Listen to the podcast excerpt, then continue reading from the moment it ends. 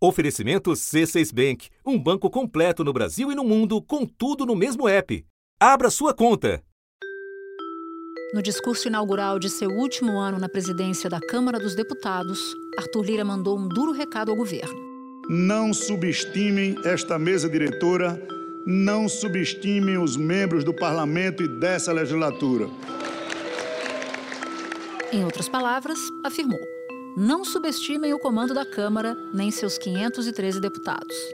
Errará, repito, errará grosseiramente qualquer um que aposte numa suposta inércia desta Câmara dos Deputados neste ano de 2024. Em razão sejam por causa das eleições municipais que se avizinham, seja ainda em razão de especulações sobre eleições para a próxima mesa diretora a ocorrerem apenas no próximo ano. A relação com o governo já começou tensa, porque o presidente da Câmara exige a liberação de quase 6 bilhões de emendas de comissão, para além do já estratosférico orçamento parlamentar. E é esse valor das emendas de comissão, ela passa a herdar o que era o antigo orçamento secreto.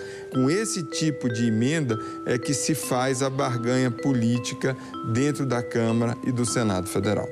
De um lado, o governo precisa atingir a meta fiscal e ainda ter algum dinheiro para investir em políticas públicas. De outro, deputados e senadores continuam pressionando por mais recursos e poder num ano de eleições municipais em que parlamentares estão preocupados com as eleições dos seus aliados, até porque a eleição municipal é estratégica para a eleição geral, né? é esse prefeito eleito que vai fazer campanha para o deputado federal daqui a dois anos na sua cidade, essas emendas estão batendo aí um valor recorde. Da redação do G1, eu sou Natuzaneri e o assunto hoje é o novo round da luta entre Arthur Lira e o Palácio do Planalto. Um episódio para saber o que esperar da relação entre governo e Congresso neste ano eleitoral. Minha conversa é com Maria Cristina Fernandes, colunista do jornal Valor Econômico e comentarista da rádio CBN. Terça-feira, 6 de fevereiro. Minha querida Maria Cristina Fernandes, a gente grava este episódio minutos depois de um discurso do presidente da Câmara, Arthur Lira, na sessão de abertura do ano legislativo.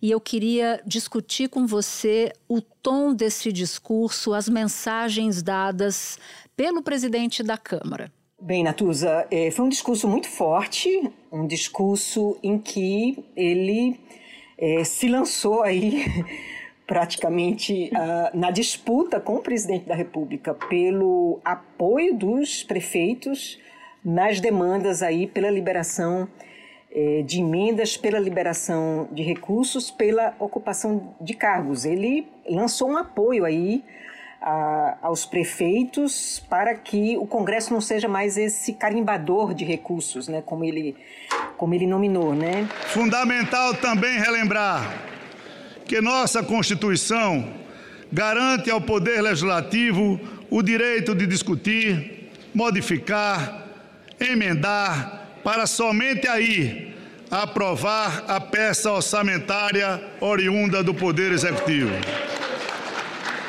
Não fomos eleitos, nenhum de nós, para sermos carimbadores, para carimbar.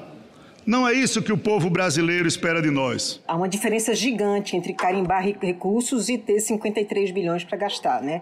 Ao céu e à terra, mas foi assim que ele definiu. O status de carimbador não combina com a fatia que ele tem do orçamento. E eu conversava com um integrante de um ministério que disse o seguinte: que ele está bastante bravo porque algumas emendas foram liberadas sem que passasse por ele. Então, não só ele não é carimbador, porque ele tem quase a metade do dinheiro de investimento que o governo federal tem para gastar com emenda parlamentar. De fato, não é carimbador. Essa é uma expressão, é obviamente é uma expressão é, é, faz parte da retórica aí nessa disputa que ele está.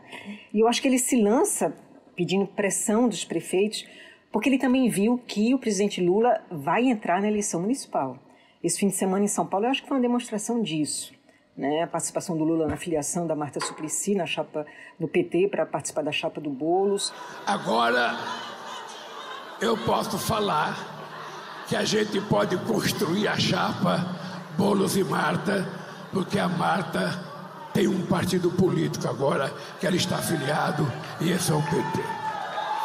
Não é fácil, não é fácil, mas é plenamente possível a gente ganhar São Paulo.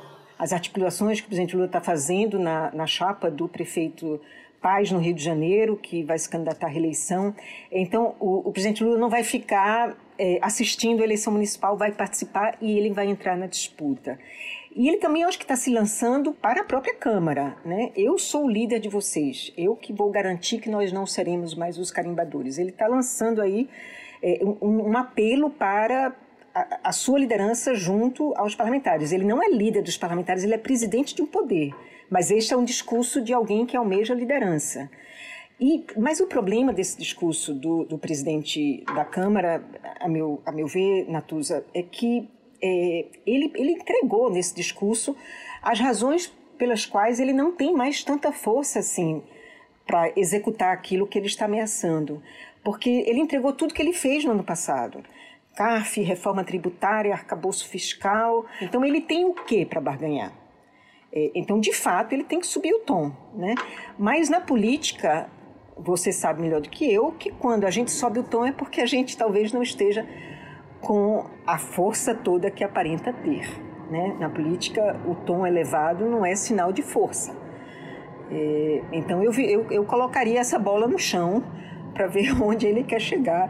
E eu acho que é o discurso de quem tem uma tinta é, mais. está com menos tinta na caneta do que ele tinha no ano passado. Uma expressão que eu vi hoje é que a ampulheta virou. Ou seja, o relógio começa a contar contra ele. Faz sentido isso para você? E à luz dessa fala tão dura como você mesmo avalia, a gente pode tirar que conclusões? O Congresso vai dar mais dor de cabeça? O Congresso Centrão, né? Que é o representante majoritário da Câmara dos Deputados e é liderado pelo próprio Arthur Lira. O Centrão vai dar mais dor de cabeça para o Lula este ano, ano de 2024 igual ao que foi em 2023 ou menos? É um ano difícil para essa relação entre o executivo e o legislativo. Talvez seja mais difícil, mas eu não diria que é só por causa do Lira. Talvez ele não seja a única razão para isso. Por que, que eu acho que, ele, que é um ano mais difícil? Porque no ano passado, que, que a gente tinha, as tensões derivavam do preenchimento de cargos e da execução de emendas. E foi um ano difícil porque o Congresso governava no lugar do ex-presidente Jair Bolsonaro, né, passou quatro anos governando no lugar dele, e resistiu a abrir mão desse poder com Lula, teve que fazer uma nova equação. Este ano o Congresso já se deu conta, né, no ano passado o Congresso se deu conta de que o presidente Lula não vai terceirizar o governo para o Congresso, mas continua com as mesmas pressões por emendas e cargos. Mas eu diria que tem três fatores a mais de estresse que eu acho que esse discurso revelou as eleições municipais, que são as eleições em que os deputados formam as bases pra, para a recondução de seus mandatos e o Congresso precisa liberar esses recursos até abril, por conta do início da vigência do prazo de vedação das transferências voluntárias, que começa em abril, né, seis meses antes das eleições de outubro. Segundo, é o ano da campanha pela renovação das mesas diretores da Câmara e do Senado, tanto do Pacheco quanto Lira, que querem garantia de que o governo apoiará seus candidatos no limite se manterá neutro. E, finalmente, apesar dele negar, né, ele, ele nega essa coisa das mesas, no discurso ele fez isso, é, é, de maneira muito desabrida, né, que me chamou a atenção. E, finalmente, ele, ele, é, eles dependem dessa eleição das mesas para garantir o seu futuro eleitoral. Pacheco quer ser governador de Minas e Lira senador, são duas vagas de senador em 2026. E dependem de eleger os seus sucessores na mesa e também do apoio é, do governo para isso. Vamos lembrar que os, os, deputados federais eles tomaram muito, muito espaço dos governadores nessa relação institucional. Né? Os deputados federais nem dependem mais dos governadores para executar recursos nas suas bases eleitorais. Então, os governadores passaram a estreitar muito a relação com o governo federal, porque não, não, não podem mais se valer tanto assim dos deputados federais. Então, o governo estreitou aí essa, essa relação com os governadores, e essa é uma relação que pode ser importante também nas eleições municipais. Então, a eleição também traz ao governo é, um, novo espaço aí de atuação que não, não, não deixa, o, o presidente não deixa a esplanada refém tão refém assim do Congresso. Agora, o Lula tem dois mecanismos de negociação com o Congresso: as emendas parlamentares, não todas, porque grande parte já é obrigatória, e cargos no governo, o que faz menos sentido hoje para os partidos do que fazia no passado, justamente por causa das emendas obrigatórias. Então, acaba sendo carim muito mais carimbador o ministro de Estado que o próprio parlamentar. Então, houve um deslocamento ali dessa relação de necessidade do parlamentar em relação ao governo. Eu me lembrava de uma conversa, Maria Cristina, com um auxiliar do Valdemar Costa Neto, do PL, que ele me dizia assim, para mim foi, foi didático, foi pedagógica essa conversa. Ele dizia: para que cargo? Para que ministério? A gente tem um bilhão de dinheiro do orçamento. Com um bilhão de dinheiro do orçamento, a gente não precisa necessariamente de ministério. Então, a relação de dependência, de fato, se alterou. Que margem sobra para o governo para tentar fazer valer essa agenda que ainda resta legislativa, a agenda que o governo tem para o Congresso Nacional? Acho que você tem inteira razão. O governo perdeu muito margem de manobra, né? apesar de ter 11 partidos representados na esplanada, já seria suficiente para garantir apoio de sobra no Congresso, mas não garante. Os partidos e os parlamentares viraram gestores de recursos públicos, aí não é apenas as emendas, né, Natuza? Não, não é pouco, 53 bilhões, mas ainda tem fundo eleitoral e partidário. Também na Comissão Mista de Orçamento, o Fundo Eleitoral, recursos para o financiamento das campanhas municipais do ano que vem saltou de 939 milhões de reais para quase 5 bilhões de reais, praticamente o dobro do que foi gasto nas eleições municipais de 2020. O Congresso virou um poder concorrente do Executivo na execução de, de recursos públicos, né? e não uma instância de negociação entre dois poderes eleitos pelo povo né, o desenho tá, é, é, conhecido. Né? O executivo propõe, negocia com o Congresso, executa e o Congresso fiscaliza. Né? Então é essa, essa, essa relação que está escrito para ser assim não é. é. O Lula tem força ainda. primeiro ano de governo está com uma popularidade que se mantém estável, não, não conseguiu avançar muito do que conseguiu na eleição, mas se mantém estável e conseguiu superar o crescimento econômico que foi previsto para o ano passado e tem alguma perspectiva também de entregar resultados positivos esse ano. A questão é saber se ele terá força suficiente para todas as batalhas. A, a principal batalha é a regulamentação da reforma tributária, sem a qual as, as mudanças eh, que foram feitas não valerão. O governo federal tem até março para enviar um projeto de lei ao Congresso com mudanças na cobrança de tributos sobre a renda de milhões de contribuintes. E a principal medida dessa nova etapa da reforma tributária é a correção da tabela do imposto de renda. Mas o Congresso tem outras prioridades. Né? O Pacheco quer a regulamentação da inteligência artificial.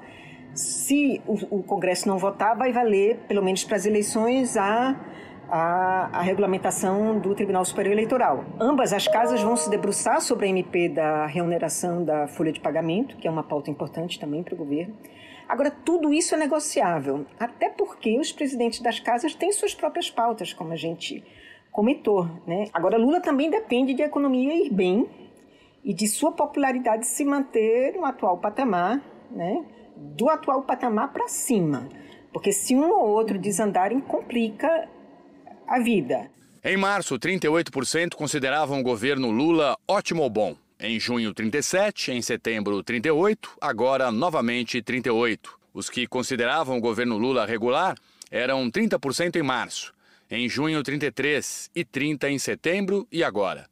Ruim ou péssimo, 29%, depois 27, 31, agora 30. Então agora se a gente olha para o que foi o fim de semana do presidente é, aqui em São Paulo, Natuza, o que realmente ele tem que deixa a desejar no Arthur Lira é esse poder de, digamos assim, encantar até setores da política que não estão com ele, a exemplo do que aconteceu com o governador de São Paulo, Tarcísio Freitas, né?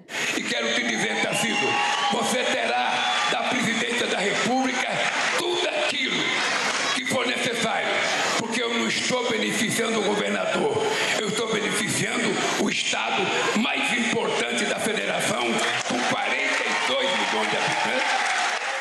quer normalizar a política, né? normalizar as relações eh, entre as instituições da política de, de oposição com o governo que se dá com base nessa negociação. Então, para ele, essa coisa com Arthur Lira, eu acho que é, é do jogo. Esse jogo ele sabe jogar.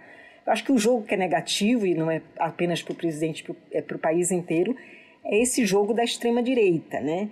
Então, essa ameaça da extrema-direita, o Arthur Lira já não tem, porque a extrema-direita saiu do poder.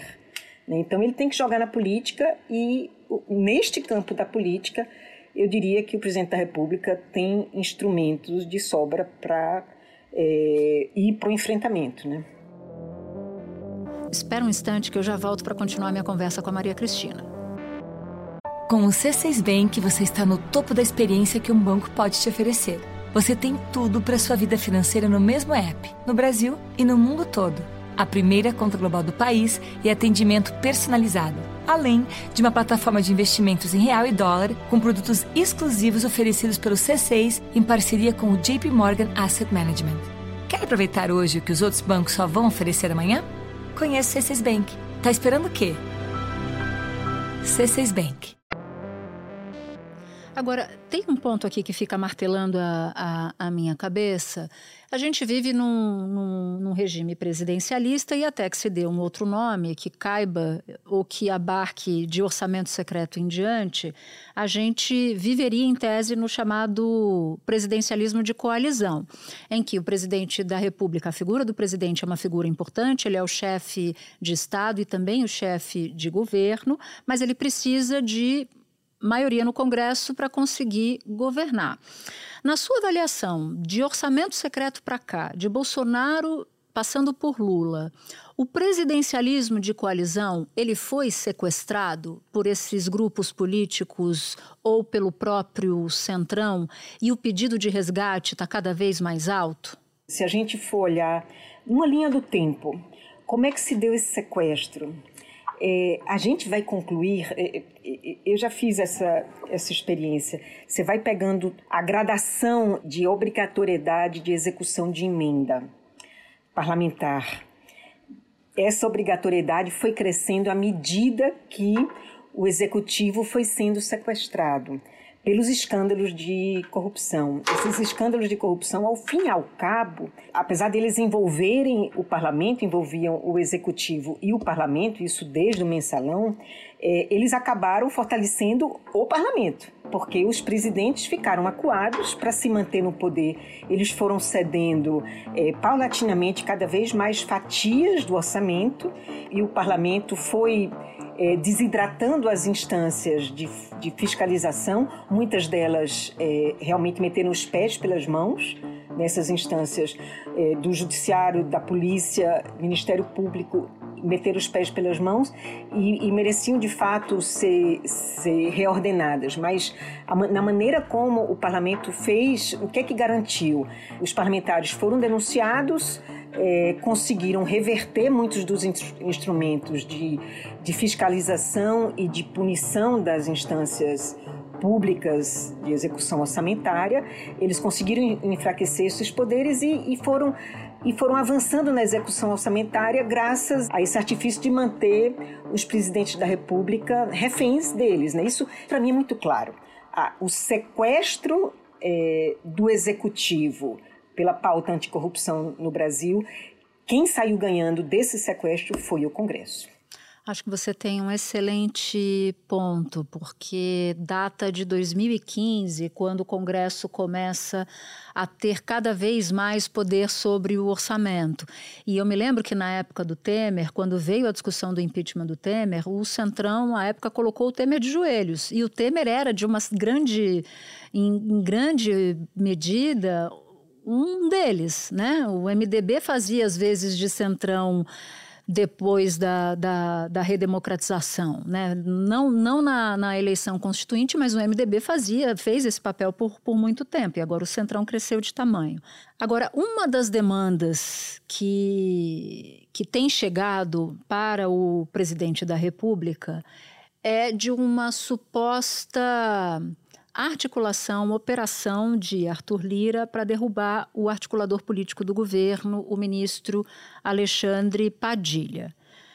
Na sua avaliação, o que, que significaria uma demissão de Padilha por Lula e por que Lula não deve aceitar uma demanda como essa? O deputado Arthur Lira acusa o ministro Alexandre Padilha de não cumprir os acordos com a Câmara na execução de emendas e na alocação de cargos. O presidente não cede a essa pressão eh, de Lira e vai manter Padilha porque ele quer mostrar para o Congresso que quem governa é ele. Quando Lira diz que quer alguém com mais interlocução, é, é sempre citado o nome do José Guimarães, né, do ex-líder do PT, que é, é um, um, parlamentar do PT com muita interlocução com Lira. É, o que, na verdade, se quer dizer é que o Lira quer ter vez e voz dentro do Palácio Planalto. Né? É, de fato, um palácio integrado por, pelo PT, né? são egressos do PT, os ministros palacianos. É, poderia sim, o Lula poderia sim abrir mais o leque partidário. O Lula foi eleito, não vamos, não vamos esquecer, por uma frente, uma frente pela democracia, né? Mas nesta frente pela democracia não se incluiu o partido de Arthur Lira, né? Ele poderia abrir para o PSB ou mesmo para o MDB, cuja candidata à presidência, Simone Tebet, né, apoiou o Lula no segundo turno. Mas abrir o coração do governo para o partido que apoiou o candidato adversário, o presidente não quer. E digamos que ele tem um ponto aí, né? Eu apostaria que ele ainda resistirá a manter o Padilha no cargo, porque ele não quer colocar o Arthur Lira no poder. A gente sabe que Alexandre Padilha não toma nenhuma decisão sem combinar com o chefe. O chefe é o presidente Lula. Sabemos também que Arthur Lira não quer é, entrar em guerra com Lula. Então ele escolhe é, um nome para guerrear. E o nome escolhido foi o de Alexandre Padilha. A possibilidade de Lula, neste momento, tirar Padilha é menos que zero. Exatamente porque Padilha fala em nome de Lula. Este governo, sob a liderança do presidente Lula, não gera conflito, não entra em conflito, não é um ministério das relações interpessoais, é um ministério das relações institucionais e as relações institucionais do governo federal, do executivo com o Congresso Nacional estão melhores do que nunca. Agora, você, já que você entrou nessa, nessa discussão da composição do Palácio, eu queria te pedir para encaixar uma avaliação sobre a atuação de Padilha, de Rui Costa, de Márcio Macedo e de Paulo Pimenta. Márcio Macedo, secretaria-geral, Padilha, já, diz, já dissemos, articulador político, Rui Costa, chefe da Casa Civil, e Paulo Pimenta, o chefe da SECOM, todos do PT.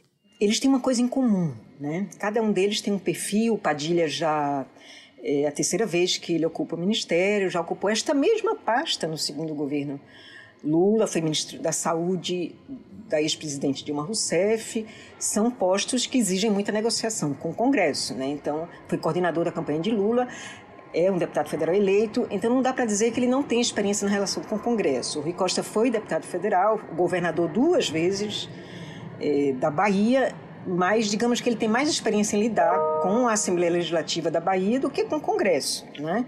Mas ele deu à Casa Civil uma função mais executiva e menos política. Né? Essa função política é mais aí do alvitre do, do Alexandre Padilha. O Paulo Pimenta é da mesma geração do Padilha e ele também deputado federal com, com mais experiência do que o Rui Costa. É, agora, um deputado federal que tinha uma atuação, digamos assim, mais de enfrentamento do que o Padilha. Ele nunca foi um negociador político, nunca teve um cargo de negociação política e foi para o ministério e deu ao ministério. Talvez ele esteja moderando isso, tentando moderar isso aos poucos, mas deu à comunicação social um perfil um pouco, é, talvez um pouco combativo demais para um governo que precisa pacificar a nação. Né? E o quarto integrante que você me pediu, Márcio Macedo, este é o menos experiente de todos é, seja no Congresso, seja no executivo, no executivo, mas tem muita confiança do presidente, tem uma relação muito próxima do presidente que foi desenvolvida de dentro do PT. O que é que eu dizia no início que eles têm em comum? São são nomes, são ministros palacianos da mesma geração, eh, são muito mais novos que o presidente e são de uma geração que entrou no PT quando o presidente Lula já era uma liderança inconteste do partido. Né? Então, é verdade que eles têm sim, é, isso tem sido dito, menos liberdade de contrariar o presidente é, do que antigos ministros de Lula o tinham. José de Seu, Antônio Palocci, eh, Genuíno, o, o Gusken, Luiz Gusken tinha. Isso, isso é uma mudança importante, não é desprezível. Mas eu não diria que isso é o mais importante, Natuza. Eu acho que tem duas coisas que mudaram mais do que isso e são mais determinantes. Uma é que Lula mudou. Né? Não é o mesmo presidente que volta. Primeiro a prisão e depois a volta de Lula, nessa circunstância de ter sido o único nome capaz de derrotar o bolsonarismo, é, deu, uma, deu a Lula uma, uma visão sobre o poder, poder em que ele é, cede menos, ele aceita menos, talvez tenha um pouco menos de paciência de, de negociar e ceder, né? E depois é a força redobrada do Congresso, né?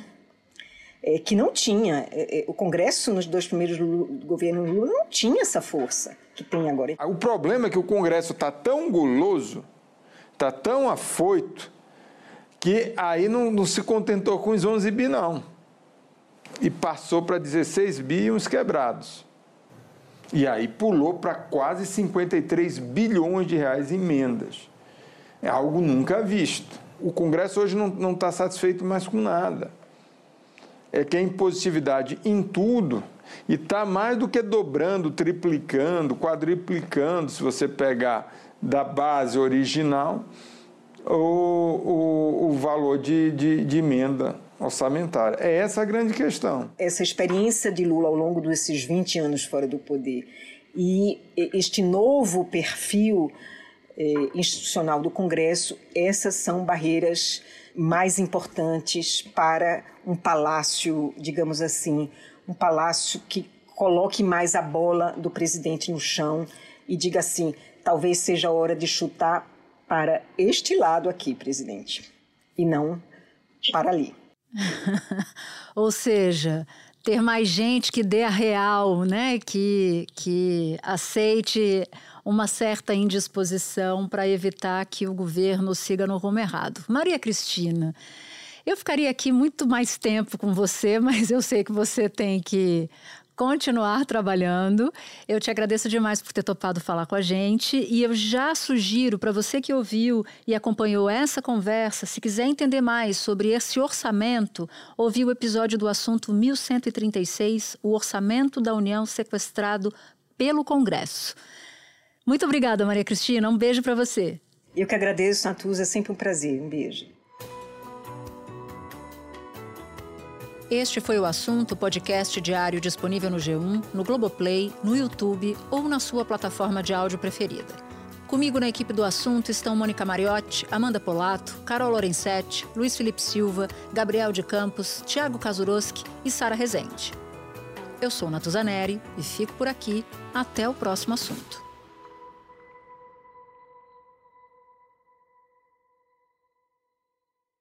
Você no topo da experiência financeira que um banco pode oferecer. Escolha um banco completo no Brasil e em qualquer lugar do mundo. Abra sua conta no C6 Bank.